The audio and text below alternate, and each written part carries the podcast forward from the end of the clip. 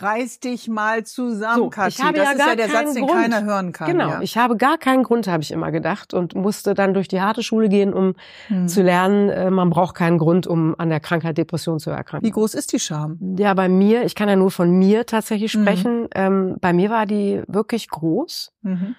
weil ich diesen Glaubenssatz hatte, ähm, stell dich nicht so an, anderen geht's schlechter, jetzt mach mal.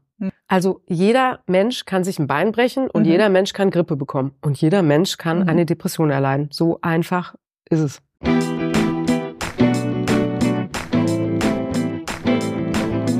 Book Deluxe. Der Büchertalk. Mit Bärbel Schäfer. Da sind wir wieder mit einer neuen Ausgabe von Book Deluxe. Neues Buch und neue Autorin, Kathi Saleh. Herzlich willkommen. Dankeschön. Wir kennen dich als Moderatorin von Aspekte natürlich und diesmal hast du dich einem sehr ernsten Thema zugewandt, was viele Menschen betrifft. Gefühle auf der Gefühlsklaviatur sind bei Depressionen ja eher low, Mhm. runtergefahren oder gar nicht vorhanden. Depressionen sind so individuell wie die vielen Menschen, die in der Öffentlichkeit stehen, die du hier dazu eben auch in Interviews getroffen hast. Und du hast geschrieben, dass du eine mittelgradige Depression hast. Was ist das, eine mittelgradige Depression? Ja, das ist die Einordnung, die der Arzt in dem Fall Mhm. vorgenommen hat. ne? Also es gibt leichte, mittelgradige und schwere Depressionen Mhm. und eine mittelgradige, wenn ich das richtig verstanden habe, ist eben tatsächlich eine, die ähm, mich im, im normalen Leben dann tatsächlich schon eingeschränkt Mhm. hat. Also für mich war alles wahnsinnig anstrengend. Ich würde jetzt aber auch trotzdem nicht sagen, dass es nicht auch bei einer leichten Depression nicht auch schon Mhm. wahnsinnig herausfordernd und anstrengend sein kann, seinen normalen Alltag Mhm. so zu bestehen. Und wie hat sich die Anstrengung so bemerkbar gemacht? Die hat sich so bemerkbar gemacht, dass ich morgens beispielsweise aufgewacht bin und das Mhm. ist einer der Klassiker. Also da denken ja auch viele Leute in Klischees und das Mhm. Traf aber auch wirklich zu. die Also wollen wir heute ein bisschen ausräumen. Heute Diese wollen wir sie ein bisschen ausräumen. Depressionsschubladen Genau. Ja, reich- richtig mal aufräumen. genau, aber trotzdem war es morgens bei mir tatsächlich so, wie es in vielen anderen Büchern auch steht. Mhm.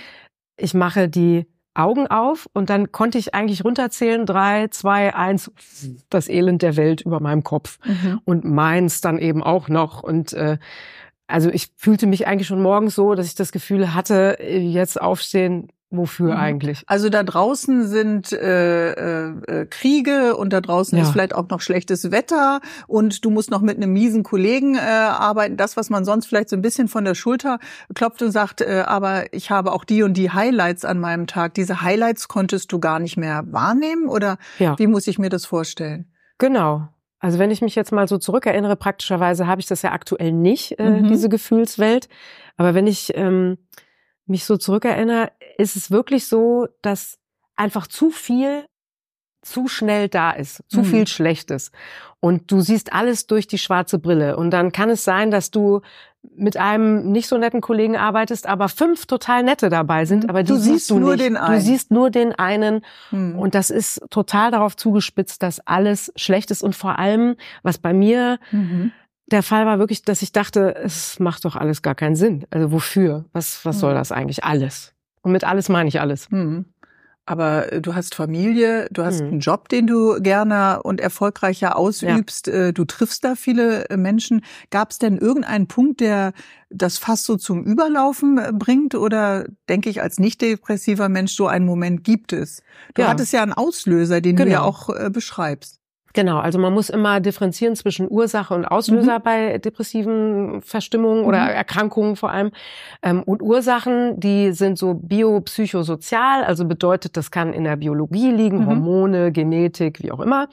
Äh, Psycho, was hast du für Glaubenssätze? Äh, Redest du dich zum Beispiel selber manchmal runter und bist Mhm. irgendwie dran gewöhnt, dich selber nicht wertzuschätzen und sozial in was für einem Umfeld lebst Mhm. du. Also ist das womöglich auch widrig, weil du arbeitslos bist, ähm, ausgeschlossen von der Gesellschaft, einsam, wie auch immer. Mhm. Und dann gibt es die Auslöser, die, wie du so schön formuliert hast, das fast zum Mhm. Überlaufen bringen können.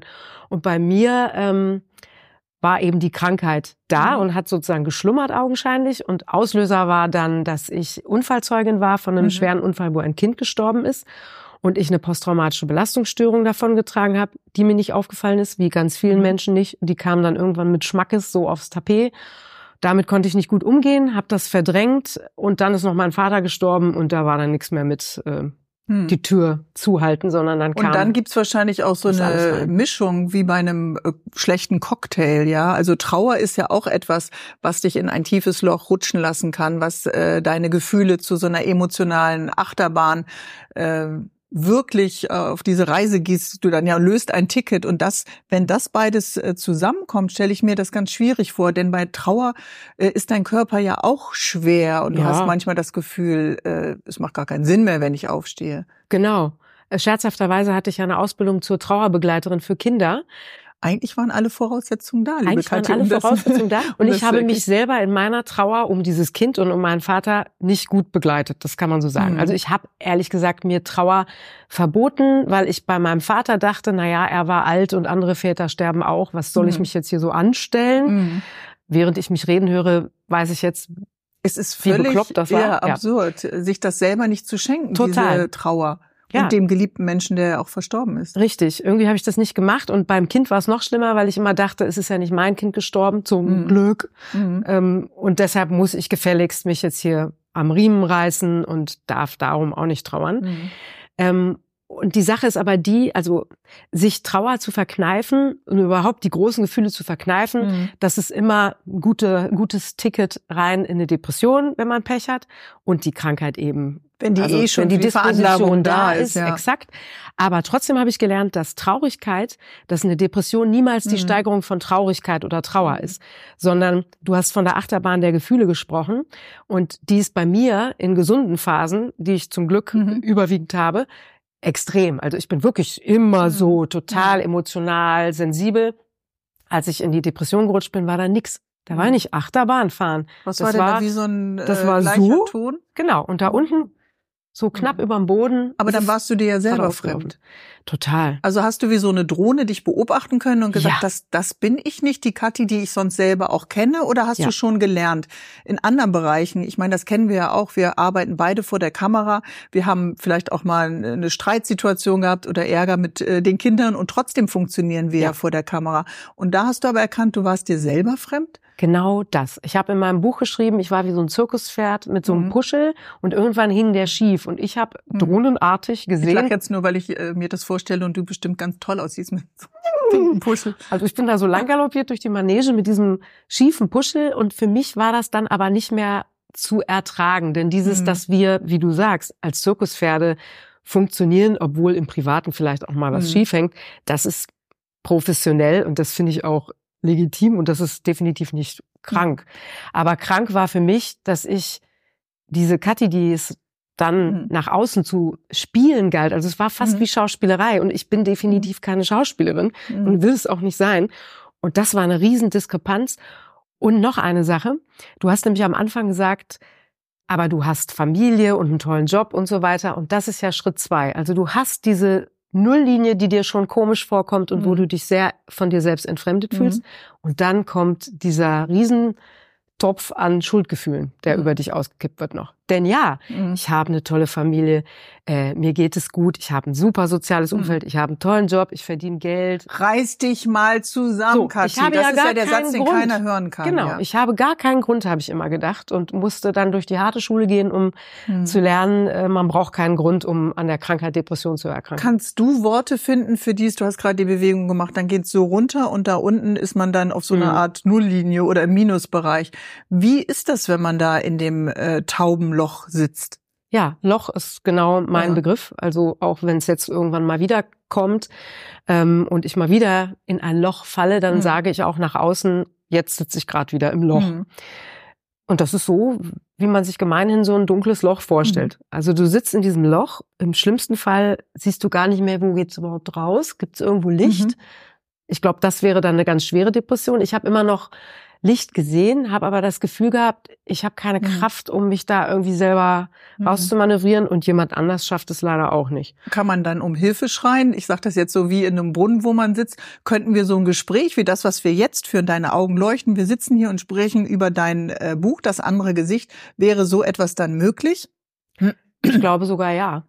Ich glaube ja, so wie der Erkrankte oder die Erkrankte ernst genommen wird, wenn man sich ernst genommen fühlt wenn jemand empathisch mit mir redet, während ich im Loch sitze, ja, glaube ich, würde ich mich ja ernst genommen fühlen. Und dann könnten wir zum Beispiel über die Krankheit ohnehin gut mhm. reden. Ich könnte, wenn ich im Loch sitze, jetzt ganz schlecht äh, über die großen Probleme in der Welt reden, weil mhm. das würde mich dann noch weiter nach unten manövrieren, wenn es überhaupt geht. Aber über die Krankheit könnte ich, glaube ich, jederzeit sprechen. Äh, ich wäre nur wahrscheinlich jetzt nicht so also meine Augen würden vielleicht jetzt mhm. nicht so leuchten, wie du es jetzt. Ja, du hast ja sonst so eine sprühende äh, Energie, wenn du in mhm. einen Raum kommst, äh, ein Team begrüßt und auch funktionierst mhm. mit äh, Gästen. Das sind ja viele Situationen, die wir meistern müssen, auch gegenüber Menschen, die wir manchmal gar nicht kennen. Und trotzdem geht's ja. Vielleicht ist es ja gerade gegenüber Menschen, die einem fremd sind, äh, dann noch mal einfacher. Viel einfacher. Mhm. Also das finde ich auch so spannend. Äh, die Leute, die ich interviewt habe, die eben auch auf Bühnen Thorsten stehen. Sträter ist dabei, Sophie Passmann ist dabei. Also viele, viele, die auch äh, auf Bühnen stehen. Klar. Atze Schröder, Atze genau. Schröder. Und den ich übrigens hier interviewt mhm. habe, in diesem mhm. Hotel, wo wir uns jetzt befinden. Und ähm, Thorsten Sträter hat das ganz klar gesagt und Kurt Krömer in seinem Buch, was mhm. er tollerweise ja geschrieben hat, auch, dass die Bühne wie, wie so ein Rettungsanker war. Also mhm. Thorsten Sträter hat gesagt, er hat mal irgendwann dreieinhalb Stunden am Stück gespielt, wo er in den ersten Reihen schon starke Ermüdungserscheinungen beim Publikum wahrgenommen hat. Und er hat, genau, und er hat immer weitergemacht, weil, weil er, einfach nicht aufhören wollte. raus wollte aus dieser. Situation, die ihn schützt. Weil, also mir hat das auch geholfen. Also ich dachte, dass mir Arbeiten helfen mhm. würde, weil ich da schrägerweise selbst in der Depression optimal funktioniert hm. habe. Und du hast ja auch funktioniert. Ich meine, 2020, ja. 2021, als wir alle in der, De äh, in der Depression, sage ich jetzt schon, in der Pandemie saßen, ja. hast du ja für Aspekte auch drehen können. Also genau. dieses Funktionieren scheint ja dann ein Schlüssel zu sein. Viele, die auch sehr viel arbeiten, in ganz unterschiedlichen äh, Positionen, äh, können nach außen hin funktionieren. Und trotzdem scheint es ja so eine Scham, das beschreibst du ja, und auch viele deiner Interviewpartner sagen das zu geben, dass man es dann doch verschweigt und eben tatsächlich weiter tätig ist und nach außen alles macht mit den Kollegen und äh, im Job, was gefordert wird. Hm. Ja, also wie groß ist die Scham? Ja, bei mir, ich kann ja nur von mir tatsächlich mhm. sprechen. Mhm. Ähm, bei mir war die wirklich groß, mhm. weil ich diesen Glaubenssatz hatte: ähm, Stell dich nicht so an, anderen geht's schlechter, jetzt mach mal. Mhm. Also ich habe mir überhaupt nicht zugestanden, dass es mir schlecht gehen könnte. Aber dieses Machen ging ja irgendwann nicht mehr. Du hast dir dann genau. ja auch eine Auszeit genommen. Das Aber stimmt. ich glaube mit einer anderen Ausrede deinem Arbeitgeber gegenüber, ne? Also es war so gesehen zum Glück keine Ausrede, mhm. sondern einfach die andere Diagnose, mhm. ähm, die da drunter lag. Oder die, oder sagen wir eher, die Depression lag da drunter oder hat sich angeschlossen mhm. an die PTBS, die mhm. posttraumatische Belastungsstörung, mhm. die ich durch diesen Unfallhergang da erlitten habe. Und die habe ich tatsächlich offen und ehrlich angegeben, obwohl ich da natürlich schon wusste, dass sich darauf wohl eine Depression gesetzt hat und das Wort mit D ging mir aber echt schwer über die Lippen, weil mhm. ich, weil ich dachte, ähm, ich, ich habe doch keinen Grund, eine Depression zu haben. Mhm. Also die posttraumatische Belastungsstörung, das fand ich auch sehr einleuchtend, weil es war schlimm, ähm, das war sehr herausfordernd mhm. und hing mir lange nach. Haken hinter. Aber Depression, warum? Mhm. Mir geht's mhm. doch spitze. Und ich glaube, deshalb war diese Scham da. Wie ich jetzt aber sowas von weiß. Braucht man die natürlich überhaupt nicht haben. Ich Nein, ja und es sind ja wirklich großartige Künstler, Menschen ja. wie du, die in der Öffentlichkeit stehen, Nein, die großartige Hallen, Menschen, auch Menschen, auch die nicht in der Öffentlichkeit ja, stehen aber auch und viel die, schaffen. Genau, und hier ja. sind jetzt aber auch viele dabei, die eben in der Öffentlichkeit stehen, wo man sagt, Mann, du füllst die Hallen, ja, du verkaufst so viele Tickets auf deinem Konzert, so viele Leute sehen deine Sendung, das hm. kann doch wirklich nicht sein. Wenn man selber äh, vielleicht an der Kasse sitzt, im Parkhaus arbeitet, als Lehrerin jeden Tag äh, in einen ganz anderen äh, Alltag muss. Aber es hat damit einfach nichts zu tun. Die die Realität ist äh, in dem Fall sozusagen irrelevant. Also jeder Mensch kann sich ein Bein brechen und mhm. jeder Mensch kann Grippe bekommen und jeder Mensch kann mhm. eine Depression erleiden. So einfach ist es. Mhm. Und ist die Zuwendung, wenn dein äh, Bein nach dem Skifahren eingegipst ist, nochmal eine andere als bei Depressionen? Stellt man dir die gleichen Fragen wie bei einem Gipsbein oder gibt es da noch eine Hemmschwelle, dich drauf anzusprechen? Nee, es ist natürlich tatsächlich in unserer Gesellschaft noch so, dass mhm. wenn man also wenn du, jetzt nehmen wir mal das, du sollst ein Interview mit mir führen vor der Kamera und du hast dir beide Arme gebrochen. ne? Ja. Würdest du hier wahrscheinlich eher nicht sitzen. Das hatte ich wirklich mal. Ach, siehst du. Ja, schlimm. Ach, wirklich? Oh Gott, das ist ja schlimm. Schlechtes Beispiel. Nein, also denk nicht an die gebrochenen Arme. Hättest du dich dann so hier hingesetzt? Wahrscheinlich nicht. Nein. Eine Produktionsfirma hätte dir abgeraten, weil sieht nicht gut aus mhm. vor der Kamera und überhaupt, schlimm. das will, will auch keiner sehen, weil mhm. dann haben alle großes Mitgefühl. Wenn du mit einer Depression durchs Leben gehst, es sieht halt einfach keiner.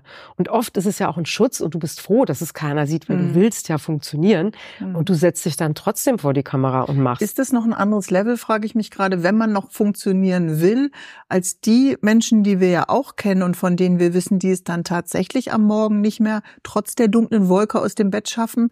Das ist ja nochmal ein Unterschied. Ich denke, das ist die schwere Depression mhm. und ja, die können dann wirklich auch nicht mehr anders. Und da geht's nur noch um Überleben. Hm.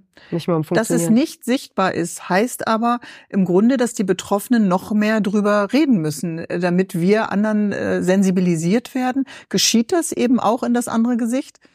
Ja, also ändert ich, sich was? Ich würde nie von müssen äh, mhm. reden, weil ich auch viele Leute in der Klinik zum Beispiel kennengelernt habe, die nicht da offen drüber reden wollen. Mhm. Und ich finde, das ist total zu akzeptieren. Die mhm. haben ihre Gründe und leider in unserer Gesellschaft, in der Leistungsgesellschaft, also es gibt immer noch Gegenwind. Im Übrigen mhm. gerade mhm. zum Beispiel bei Lehrer und Lehrerinnen, ja. die dann auch ja von mhm. der Elternschaft ähm, womöglich noch stigmatisiert werden und dann als nicht mehr zurechnungsfähig gelten oder oh, die war in einer Klinik und die soll sich jetzt um unsere mhm. Kinder kümmern. Ui, sowas habe ich gehört. Also das muss man schon ernst nehmen. Mhm. Und da verstehe ich jeden, ja traurig. Und da verstehe ich jeden, der sagt, nee, ich möchte damit jetzt nicht nach außen gehen weil eben das Stigma also, noch drauf äh, ist. nennen wir es so, die, die bereit sind und äh, die vielleicht auch in einem Umfeld sind, wo sie offen drüber reden können. Du hast gerade Kurt äh, Krömer erwähnt. Du bist jetzt jemand, Thorsten Sträter äh, ebenso. Verändert es etwas in unserer Wahrnehmung? Also ich denke, dass sich schon viel verändert hat, zum Glück, mhm. eben auch durch Kurt Krömer und durch Nora Tschirner und durch Thorsten Sträter, die so die ersten drei waren, die da offen mit umgegangen sind. Ähm, die haben eine ganz tolle Arbeit direkt mhm. zu Anfang geleistet und jetzt setzen sich zum Glück viele drauf. Und ich finde eben auch nicht, dass man da als Trittbrettfahrer oder Fahrerin gelten sollte, sondern einfach, ja, es muss mehr in die Öffentlichkeit und das mhm. war mir ganz wichtig. Und ich möchte auch noch mal sagen, dass ich dieses Buch so angelegt habe, letztlich als Interviewsammlung mhm. und weil ich auch offen sein wollte und nicht nur andere Betroffene interviewen wollte, sondern natürlich dann nicht in deinem Berg mhm. halten wollte, dass ich auch betroffen bin. Deshalb ist es jetzt so ein Mix aus eigener Geschichte und Interviews. Mhm. Aber letztlich war für mich die Interviewsammlung am wichtigsten an diesem Buch, weil mir diese Leute, das ist eine total subjektive Auswahl von Menschen, mhm. die im Rampenlicht stehen, die haben mir in meiner schlechtesten Phase mit ihren Geschichten so mhm. geholfen. Und deshalb lautet die Antwort natürlich ja. Das ist hilfreich, wenn man mhm. merkt, ich bin nicht alleine, ich bin nicht exotisch mit dieser mhm. Krankheit, sondern andere Leute, die und wie haben die dir helfen können? Also was, was meinst du damit? Weil es heißt ja, ja der Untertitel ist ja Depression äh, im Rampenlicht. Und genau. jetzt äh, denkt man natürlich, das sind Menschen, die im Rampenlicht sind, ja. aber die Depression bekommt ja auch das Rampenlicht. Richtig. Ja. Du hast es genau richtig verstanden. Dieser Untertitel ist zweideutig, genau. Ähm, ich wollte, wollte die Depression in ihren unfassbar verschiedenen mhm. Facetten mit Hilfe meiner. Interviewgäste ausleuchten, weil es eben Klischee-Vorstellung von mhm. Depressionen gibt, Bums, Stempel drauf mhm. und dann werden die Leute auch abgeschrieben. Wer hat dich denn am meisten überrascht? Und dann gibt es die vielen anderen Varianten. Alles ist total individuell. Überrascht. Wer hat mich am meisten überrascht? Ähm, es waren ja, klingt so. ja, ja, es ist jetzt, ähm, da kann ich jetzt keine so eine Range, ne, so eine, so eine, ne, so ein Ranking. Das Ranking. Äh, genau. Also die haben ja alle im Vorfeld drüber gesprochen. Mhm. Deshalb sind sie mir überhaupt bewusst geworden, dass diese mhm. Menschen auch an der Krankheit leiden. Ähm, ich fand besonders imposant, also jetzt, jetzt einfach, wer mich so anfliegt, war Till Räther, der Autor, mhm. der ähm, ganz tolle Krimis unter anderem schreibt und für die Brigitte. Daher kannte ich ihn. Und also das Interview hat mir auch extrem gut gefallen, weil der ähm, auch auf, auf unsere irre Leistungsgesellschaft so abgehoben ist. Mhm. Und ähm, da kommt mir jetzt das, ähm, gerade jetzt, wo viele Menschen auch Erkältungen haben, mhm. sich wichtig zu nehmen, wenn man erkrankt ist, an egal was. Dann mhm. wirklich auch mal zu sagen, ich nehme mich jetzt wichtig und ich nehme mich ernst und ich sorge jetzt für mich. Mhm. Und das hat er daran festgemacht, dass er einen Japanischkurs ähm, absolviert hat während der Pandemie online und irgendjemand war ordentlich verschnupft und hat genießt und er wollte auf Japanisch sagen, gute Besserung. Mhm. Hachi die, heißt das auf Japanisch. Hachi, genau. und dann hat die, äh, hat die Lehrerin gesagt, nee, das gibt's bei uns so gar nicht. Bei uns sagt man, ich kann es jetzt auf Japanisch leider nicht wiederholen, aber Schade, übersetzt, aber nimm dich wichtig. Nimm dich wichtig.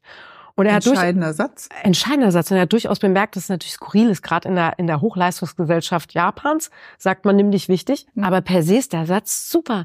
Nimm dich wichtig. Und Hast du das so lange vergessen? Ja, ich habe mich null wichtig genommen. Ich habe mich, ich hab mich persönlich mhm. gar nicht ernst genommen in, in meiner Erkrankung, weil ich immer dachte, nee, kann gar nicht sein. Mhm. Aber bei allen anderen Tätigkeiten, wenn du moderierst, wenn du dich vorbereitest auf ein Interview, wenn du deine Gäste triffst, hast du doch einen hohen Anspruch. Wie ja. könntest du den denn bei dir vergessen? Und du bist ja nicht die Einzige. Äh, das beschreiben ja auch viele andere. Ich glaube, das ist doch typisch Mensch, womöglich. Mhm. Also die anderen wichtiger nehmen als sich selbst. Äh, also mir kommt das sehr bekannt vor. Ich habe auch viele mhm. Freunde und Freundinnen, die leider auch so ticken. Und man sagt doch auch gerne mal, man ist doch mit sich selbst auch oft viel härter als zum Beispiel mhm. mit, mit Lieblingsmenschen. Wenn eine das Freundin stimmt. zu mir kommt und hat irgendein Problem, also wenn jetzt eine Freundin gekommen wäre und hätte gesagt, ich wach morgens auf und das Elend der Welt schwebt über meinem mhm. Kopf, mir geht's wahnsinnig schlecht, hätte ich der sofort gesagt, kann ich dir helfen oder wollen wir mal Ausschau halten nach professioneller Hilfe? Ich finde, das hört sich nach Punkt, Punkt, Punkt an. Hm, was brauchst du? Was brauchst du? Wem brauchst du mal eine hm. Umarmung, mhm. sowas? Mir selber habe ich das überhaupt nicht mhm. geschenkt. Ich glaube, das Und wem hast du angefangen, dich zu offenbaren dann? Wie oh, waren denn die ersten Schritte? Äh, wem habe ich mich wohl als erstes offenbart? Ich glaube tatsächlich einer sehr guten Freundin. Mhm. Ähm, der habe ich mich als erstes offenbart. Und die hat auch sofort eigentlich voll auf die Zwölf gesagt, mm, das hört sich für mich komisch an. Man muss dazu sagen, diese Freundin ist auch Psychologin. Mhm. Also die kannte sich auch aus und die hat mir den Ratschlag gegeben, vielleicht holst du dir mal professionelle Hilfe. Weil, und das finde ich auch gut, Freunde, egal welchen Job sie ausüben und Freundinnen können das echt schlecht leisten. Also da überfordern sich überfordert ja, sich auch oft geht das vielleicht Umfeld. eine Phase äh, ganz gut, dass genau. man, aber wenn man merkt, äh, das reicht nicht, dann äh, schafft man das ja, ja, auch gar nicht und hat auch gar nicht die Fähigkeiten. Mhm. Sophie Fass, Passmann war es, glaube ich, die gesagt hat, Arbeit wirkt irgendwie bei einigen Bühnenkünstlerinnen wie eine Waffe. Mhm. Also das, was du eben auch äh, angesprochen hast, dies weitermachen, weitermachen und äh, im Grunde der Depression auch so ein bisschen äh, die Waffe auf die Brust setzen und sagen, ich mache mal weiter und guck mal, es geht weg. Hast du das auch gedacht? Wie so eine Grippe? Oder mhm. wie ein kaputtes Bein, was ja irgendwie äh, auch wieder heil ist. Hat Depression irgendeine Funktion, habe ich mich so gefragt, für unser System? Ja, ich ahne schon. Also mhm. mh, also es ist eben eine Krankheit. Jetzt weiß ich nicht, wie viel, wie viel Funktion mhm. eine Grippe hat beispielsweise. Ja. Aber was man schon daraus lernen könnte, ist eben sich selber ernst mhm. zu nehmen und vielleicht auch mal zu gucken, was passt zu mir, wo überzocke ich mich womöglich durchgehen. Mhm. Nicht umsonst ist ein Burnout, was ja gerne mal so genannt wird, mhm. wenn man nicht sagen möchte, man hat eine Erschöpfungsdepression. Ja. Da steckt's aber ja schon drin. Ich habe mich selbst erschöpft. Ich bin über meine Grenzen mhm. gegangen. Also vielleicht könnte man dadurch besser seine Grenzen kennenlernen. Ich finde trotzdem nicht, dass man jetzt dringend dafür eine Depression braucht. Nee, das glaube ich. Vielleicht könnte man vorher damit anfangen, mhm. auszuchecken, wer bin ich eigentlich? Was kann ich? Was will ich? Was möchte ich leisten und was nicht? Was hilft denn eigentlich? Also du hast so schöne Bosse-Zitate da und hast ja irgendwie äh, gesagt, äh, Bosse-Musik hören hilft. Mir schon. Äh, dir schon. Das ja. gilt vielleicht nicht für nee, andere. Bestimmt nicht. Das war ja auch immer noch mal eine Frage, die du gestellt hast an den einen mhm. oder die andere. Was hat dir eigentlich geholfen? Mhm. Bei dir, du hast, bist auch Hundebesitzerin. In meiner Trauerphase, als mein Bruder verstorben ist, nun ist Depression keine Trauer, aber hat mir die Natur geholfen. Und ich mhm. weiß, dass du das auch genannt hast. Rausgehen, ja. tief durchatmen, weiß jetzt nicht, ob du Bäume umarmt hast, aber ist Natur etwas oder ja. äh, waren es dann tatsächlich doch die Konzerte? Hm, ja, also als erstes möchte ich mal ganz kurz sagen, ich verkneife mir helfen zu sagen, mhm. weil helfen ist, glaube ich, wirklich was, was das sehe ich echt mehr mhm. bei Therapie okay. und gegebenenfalls Medikamente. Welches Wort würdest du nutzen? Stützen. Stützen. Lindern in der schlechten Phase. Mhm. Was verschafft dir Linderung so? Wenn du im, wenn du in wenn du im Loch sitzt. Und mir verschafft tatsächlich Linderung wirklich mit meinem Hund zu schmusen, also mhm. auch in Körperkontakt mit dem Hund zu gehen, mhm. weil der so wahnsinnig rein ist, mhm. ja, von der Seele her auch. Also der ist ja immer lieb und akzeptiert mich, egal wie ich gerade mhm. bin. Der fordert nichts, der, der stellt keine Fragen, der will nichts von dir. Der ist okay, aus, da. dass du den Napf füllst. Ja, und mal ein bisschen Gassi gehen. Und da, Natur, mhm. Stichwort, also hat mir, hat mich sehr gestützt. Äh, bei mir war es ganz massiv wirklich Kultur im Sinne von, ähm, also ich habe Bücher verschlungen, sowohl eskapistisch, dass, dass ich mich geflüchtet habe irgendwo mhm. hin durch ein Buch, aber eben auch andere ähm, Erfahrungsgeschichten von mhm. anderen Betroffenen haben mir sehr, haben mich gestützt, gestützt auch haben mir sehr gestützt, haben mir sehr gestützt. Und, ähm, und Musik war bei mir echt ein totaler Schlüssel. Also weil ich auch gemerkt habe, da unten im Loch, wo ich so schlecht fühlen konnte, hat mir Musik ja. geholfen zu fühlen. Also ich konnte dann auch mal wieder weinen. Mhm. Und das geht bei mir über Musik total gut. Mhm. Und Thorsten Sträter hat ganz toll gesagt, er hat das ganz krass mit Film. Ja, der hat das mit Film. Also der guckt dann äh, Rendezvous mit Joe Black, Mhm. also die super schöne Schmonzette mit Mhm. Brad Pitt. Und da sitzt er dann vor diesem Film und weint, weint, weint und sagt, es ist herrlich, dann ist Oh endlich der Gott, ich muss ihn anrufen, ihn in den Arm nehmen. Das treibt mir schon wieder die Tränen Ja. in den Augen.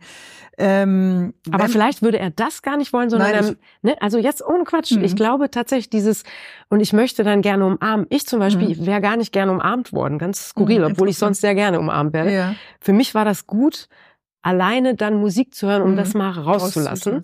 Das Mhm. war fürs Umfeld bestimmt schwierig zu handeln und eigenartig. Aber es hat dann auch gut getan, dass ich das mal durfte. Mhm. Das heißt, du kannst das jetzt auch benennen, was dich stützt. Ja, Und das Glück. ging vorher nicht. nee. Und solche Auszeiten äh, hast du dir dann auch wenig geschenkt vorher. Machst Ja. du das jetzt mehr? Ja. Das ist doch gut. Das mache ich. Das ist auch echt gut. Wenn man eine Depression hat, bleibt die dann oder äh, verabschiedet die sich aus? Sagt man dann, ich bin depressiv Nein. äh, oder äh, sagt man auch mal, ich war depressiv? Kann die sich auch wieder verabschieden? Ich weiß nicht, wie man es macht, Mhm. aber ich ähm, vermeide zu sagen, ich bin depressiv, weil ich viel mehr bin als diese dusselige Mhm. Krankheit, die da ab und zu angeschlurft kommt. Ich habe ab und zu Depressionen und Mhm. bei mir, von mir kann ich sagen, das steht zumindest im Entlassungsbrief der Klinik, habe ich eine rezidivierende Art. Also das heißt, ich kann damit rechnen, dass es auch mal wiederkommt. Dann fühle ich mich jetzt so gewappnet, sage ich, an diesem gesunden Mhm. Punkt der Geschichte, dass ich das wohl durchstehen werde. Und viele andere haben das ganz genauso. Aber es gibt auch die Fälle, wo man wirklich, also Gesine Schwan hat davon sehr glaubwürdig erzählt, dass sie einmal eine schwere äh, depressive Episode hatte, auch therapiert wurde und das Mhm. toi, toi, toi nie wieder kam in ihrem Mhm. Leben. Das gibt's auch. Von welchen Zeitabständen reden wir denn, wenn du sagst, äh, es geht mir jetzt gut, ich bin jetzt in einer guten Phase? Es kann ja über einen sehr langen Zeitraum sein. Und was sind das für Abschnitte? Kannst du die benennen oder ist das äh, nicht regelmäßig? Also es ist äh, bei mir nicht regelmäßig, zum Glück. Das wäre nicht schlimm, wenn das jetzt die Regelmäßigkeit hätte. Das Ja. täte mir auch für alle, die es sehr regelmäßig haben, Mhm. da fühle ich sehr mit. Stelle ich mir anstrengend vor. Also zum Beispiel weiß ich das von einer Freundin, die stark Migräne hat. Die hat dann bestimmte äh, Anzeichen, wo sie weiß, äh, wenn ich mich Jetzt so und so los. verhalte, dann geht's vielleicht los oder es begünstigt das. Gibt es etwas, was das begünstigen würde?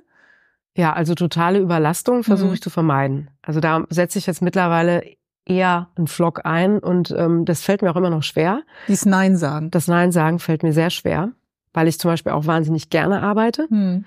Und da muss ich auch noch nicht so oft Nein sagen, aber auch im Privaten dann mal die 105. Verabredung doch zu lassen, obwohl sie bestimmt schön wäre, mich Mhm. aber, wo ich mich selber mit unter Stress setzen würde, äh, da sage ich dann jetzt auch mal Nein. Das Mhm. ist schwer, aber das mache ich. Ähm, sowas mache ich, aber äh, von wegen regelmäßig. Also ich hatte seit der Klinik noch einmal eine weitere Episode, die aber nicht so tief ging und nicht so lang gedauert hat. Hm. Von daher hoffe ich, dass es jetzt wieder ein paar Jährchen dauert, bis es Mhm. vielleicht mal wieder runtergeht ins Loch. Was genau ist das andere Gesicht? Hm. Dein strahlend schönes Gesicht äh, kennen wir, äh, wenn du vor der Kamera bist. Deine Freunde, deine Familie kennt dein privates Gesicht. Was genau ist das andere Gesicht? Genau, das ist natürlich ähm, zugespitzt. Es gibt so viele Gesichter, die wir alle haben und das Mhm. ist total gesund und nicht krankhaft. Krankheitswert hat für mich das andere Gesicht, ist das, wo man, was man mit Scham verbindet. Mhm. Also mein anderes Gesicht war das Gesicht, was ich selber gesehen habe im Spiegel, wenn ich im Loch saß und für das ich mich selber überhaupt nicht mochte. Also Mhm. das habe ich gesehen und habe mich selbst und dieses andere Gesicht und diese Krankheit abgelehnt. Und für mich kann ich sagen, dass dieses dagegen gehen und Mhm. kämpfen dagegen hat mir persönlich gar nichts gebracht, Mhm. sondern für mich war es wichtig, dieses andere Gesicht zu erkennen, eben auch zu bemerken, Mhm. oh, ich sehe da was, was vielleicht noch die anderen noch nicht sehen, aber ich sehe es, Achtung, Achtung, da versuche ich jetzt gegen zu wirken, aber nicht gegen zu kämpfen. Mhm. Und wenn es doch mal wieder so wäre, dass ich im Loch sitze und ich schaue mich so an, ja, dann muss ich mich um mich Ja. kümmern und mir Mitgefühl schenken und nicht dann auch noch draufhauen und sagen, ach Gott, jetzt reiß dich mal Hm. zusammen. Das ist für mich das andere Gesicht. Also dich dann selbst äh, liebevoll betrachten und in den Arm nehmen und dich wertschätzen und dir Zeit schenken, auf dich aufpassen. Das äh, in deinem Buch hast du noch die Hilfenummer bei Depressionen, äh, glaube ich, auch genannt. Oder es gibt sie auf jeden Fall. Das ist die 0800 33 44 533. Mhm. Man kann aber sich eben auch inspirieren lassen von das andere Gesicht, äh, liebe Kathi. Wir stellen unseren Gast immer am Ende die gleiche Abschlussfrage. Würde oder wie würde der Buchtitel für deine aktuelle aktuelle Lebenssituation gerade lauten, wenn du über deine aktuelle Lebenssituation gerade einen Buchtitel benennen müsstest? Dürftest, okay. könntest. Ähm oh, wow. Ein Buchtitel. Wir wissen ja beide, wie schwer es ist, einen Buchtitel zu finden. ja, allerdings. Ähm, mir schoss gerade durch den Kopf, es ist viel. Viel Schlechtes, aber ich bin auch dankbar für all das Gute. Hm. Kathi Saleh, herzlichen Dank für deinen Besuch bei Book Deluxe. Wir haben vorgestellt das andere Gesicht von dir und äh, immer Mittwoch gibt's eine neue Ausgabe von Book Deluxe, entweder bei YouTube oder als Podcast. Bis dann, bis zum nächsten Mittwoch. Danke, liebe Ganz Kathi. lieben Dank, Bärbel, das war schön. Hey, hier ist Bärbel Schäfer. Ich freue mich, wenn ihr uns äh, einfach auf euren Podcast-Plattformen bewertet. Das wäre fantastisch. Genießt Book Deluxe weiterhin.